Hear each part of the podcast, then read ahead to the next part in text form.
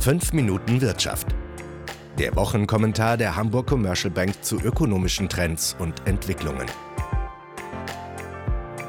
Die Lage ist klar und sie ist ernst. Italien befindet sich in der Rezession. Zum einen, weil Brexit und Co die italienische Wirtschaft belasten. Zum anderen aber auch wegen hausgemachter Fehler und einer Mischung aus Populismus und Ahnungslosigkeit. Ein riskantes Spiel mit ungewissem Ausgang. Herzlich willkommen zu einer neuen Ausgabe von 5 Minuten Wirtschaft. Heute mit Sintje Boje.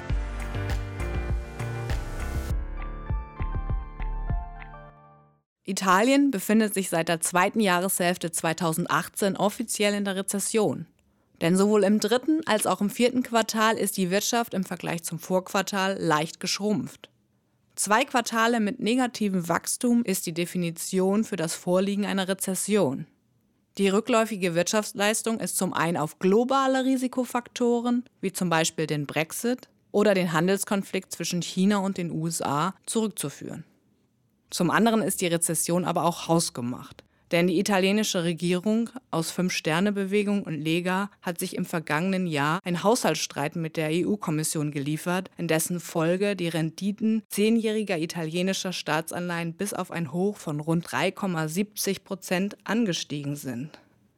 Das hat die Finanzierungskosten von Staat, Banken und Unternehmen erhöht, beschränkt damit die Kreditvergabe und hemmt das Wachstum.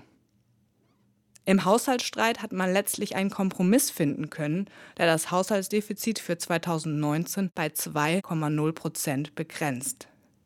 Damit konnte ein EU-Defizitverfahren, an dessen Ende möglicherweise finanzielle Sanktionen für Italien gestanden hätten, vermieden werden.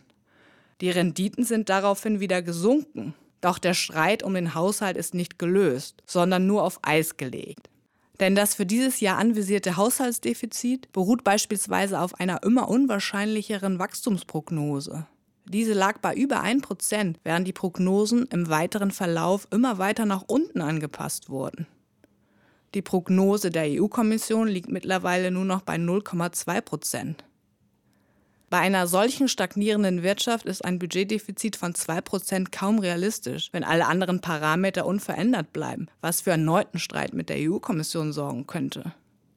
Italien taumelt am konjunkturellen Abgrund. Von hier aus könnte das Land durchaus in eine längere Schwächephase eintreten. Und die italienische Regierung tut derzeit alles dafür, dass es auch tatsächlich so kommt. Sie hat, insbesondere in Gestalt von Fünf-Sterne-Chef Luigi Di Maio, ihre Unterstützung für die Protestbewegung der französischen Gelbwesten zum Ausdruck gebracht und damit die Regierung in Paris unter Präsident Emmanuel Macron gegen sich aufgebracht. Das könnte sich aber als fatal für Italien erweisen, denn Frankreich ist ein wichtiger Handelspartner und die wirtschaftlichen Verflechtungen zwischen beiden Ländern sind groß. So hat Italien 2018 44,6 Milliarden Euro von Januar bis November nach Frankreich exportiert und von dort 33,6 Milliarden Euro importiert. Eine Verschlechterung der Beziehungen zwischen beiden Ländern ist also keine allzu gute Idee. Auch von anderer Seite droht eine Verschlechterung der Beziehungen. Es stehen zunehmend wichtige Infrastrukturprojekte für die italienische Regierung zur Disposition, so auch die für die Wirtschaft wichtige Hochgeschwindigkeitsbahnstrecke zwischen Lyon und Turin, die die Fünf Sterne einstellen wollen. Die Franzosen würden in diesem Fall für die geleisteten Investitionen Schadensersatz in Milliardenhöhe verlangen. Doch das reicht der italienischen Regierung noch nicht. Oder anders ausgedrückt, sie zieht ihren Stiefel einfach weiter durch, ohne groß an die Konsequenzen für Italien zu denken. Neuester Coup, das Management der Börsenaufsicht Consop und der italienischen Zentralbank müsse nach Aussage der Regierung komplett ausgeräumt werden. Damit will die Regierung Einfluss auf die beiden Institutionen gewinnen.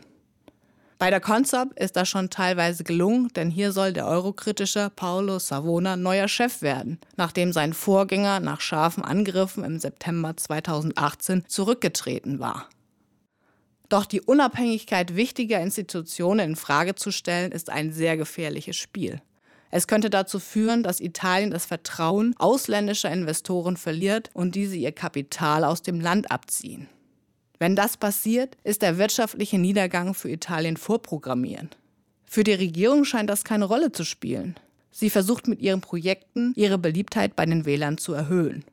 Kurzfristig könnte dies Erfolg haben. Wenn die Wirtschaft aber tatsächlich stärker einbricht, dürften die Italiener ihre Regierung kaum noch die Stange halten. Das war 5 Minuten Wirtschaft, der Wochenkommentar der Hamburg Commercial Bank mit Cintje Boje.